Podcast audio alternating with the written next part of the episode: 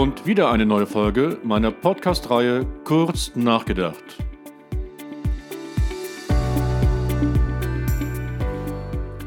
Hier kann ich wieder einen zentralen Business-Trend kurz erläutern und reflektieren.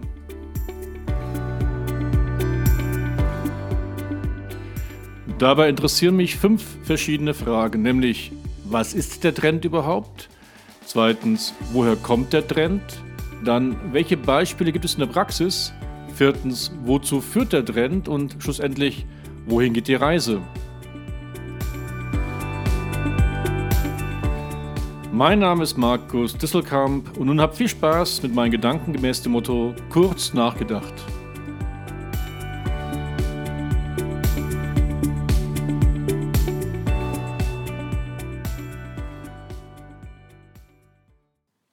Unsere heutige Folge betrachtet den Effekt der Disintermediation. Nun, auch hier starten wir gleich wieder mit der ersten Frage, nämlich nach der Definition dieses Begriffes. Also, was ist denn die Disintermediation? Bei ihr handelt es sich um das Verschwinden bisheriger Zwischenhändler, die man eben auch als Intermediäre bezeichnet. Denn mit dem Aufkommen der immer stärkeren digitalen Vernetzung können nun Lieferanten, Hersteller direkt mit ihren Endkunden kommunizieren, ihnen Waren anbieten, ihnen die Waren auch äh, sie näher informieren und eben auch mit ihnen einen direkten Kauf vollziehen. Und umgekehrt können auch die Kunden unter eben Ausschluss eines Händlers direkt sich nach den verschiedenen Herstellern informieren. Sie können sich äh, Produkte genauer anschauen, sie können Bewertungen anschauen, aber eben auch einen Kauf von ihrer Seite vollziehen. Und in dem Moment, wo wir eben keinen Händler, kein Intermediär mehr brauchen, dann reden wir von der Disintermediation.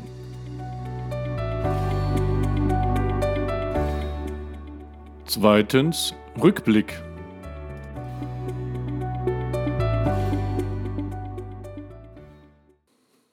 Ja, schauen wir mal ein bisschen in die Vergangenheit.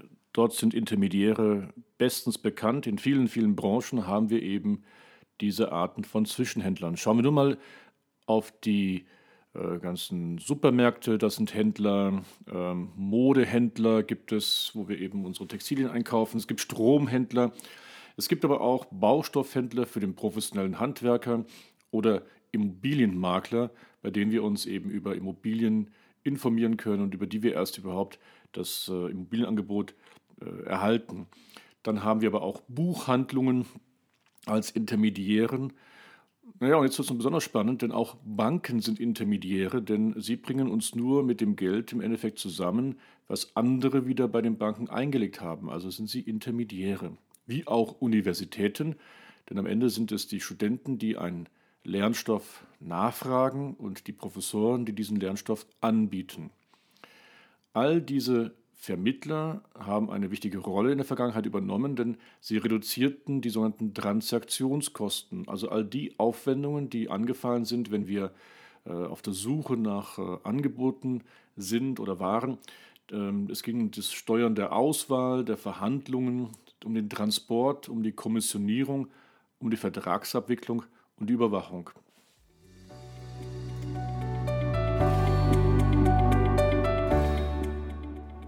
Drittens Beispiele aus der Praxis.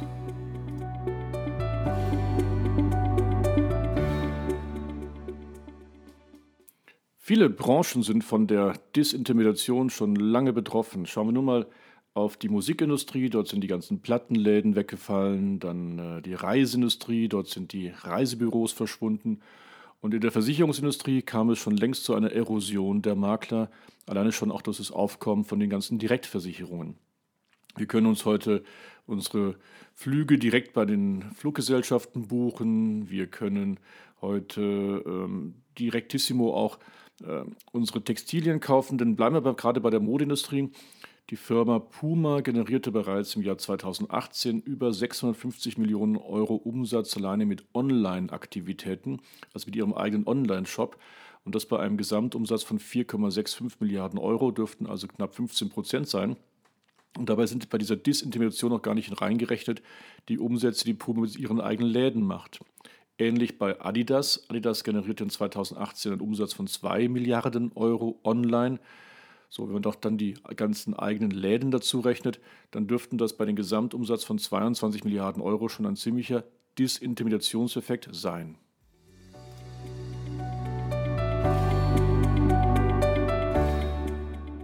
Viertens Konsequenzen aus dem Megatrend.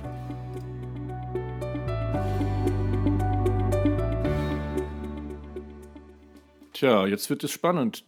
Wozu führt der Trend? Nun, immer mehr klassische Geschäftsmodelle werden toxisch, werden also vergiftet. Man könnte also böse sagen, die Giftspritze ist schon längst im Körper drin.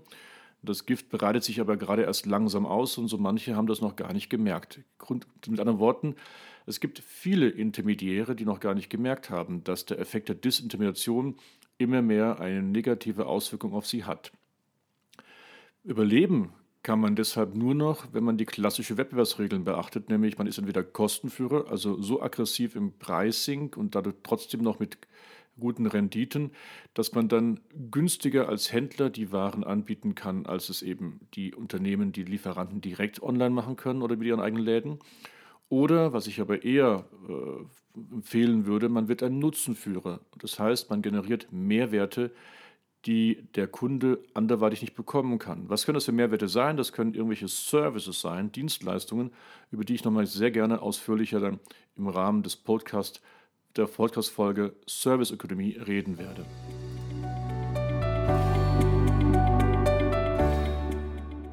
Letzter und fünfter Punkt, Ausblick.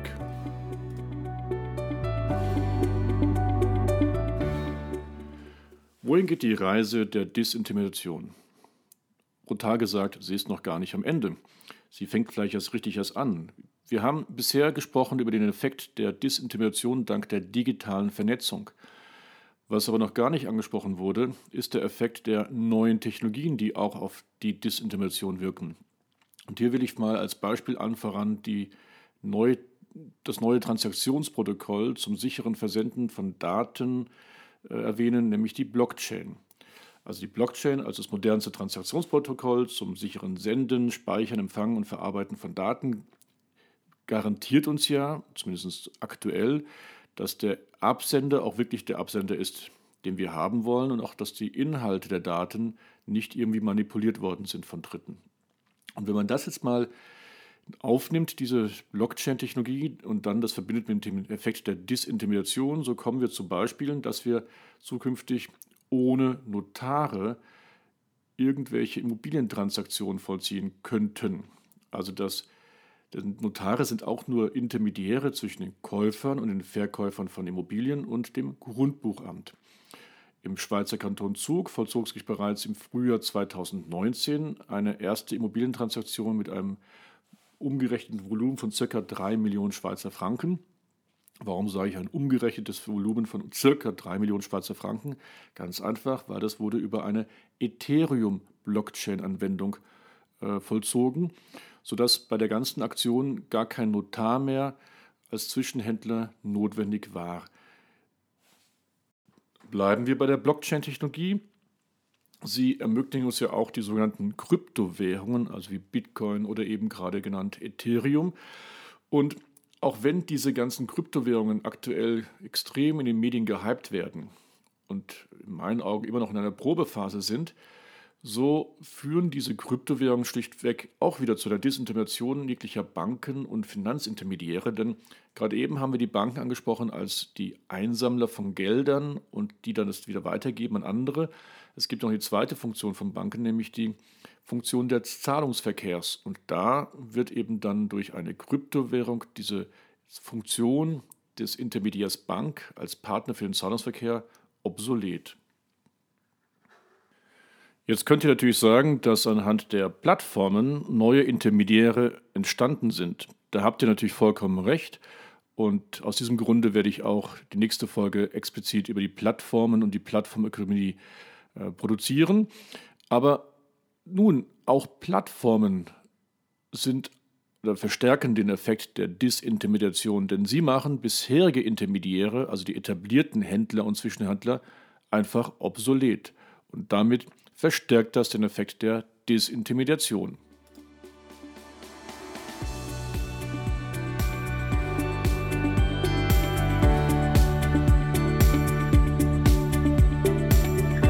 So, das war eine neue Folge der Podcast-Reihe Kurz nachgedacht.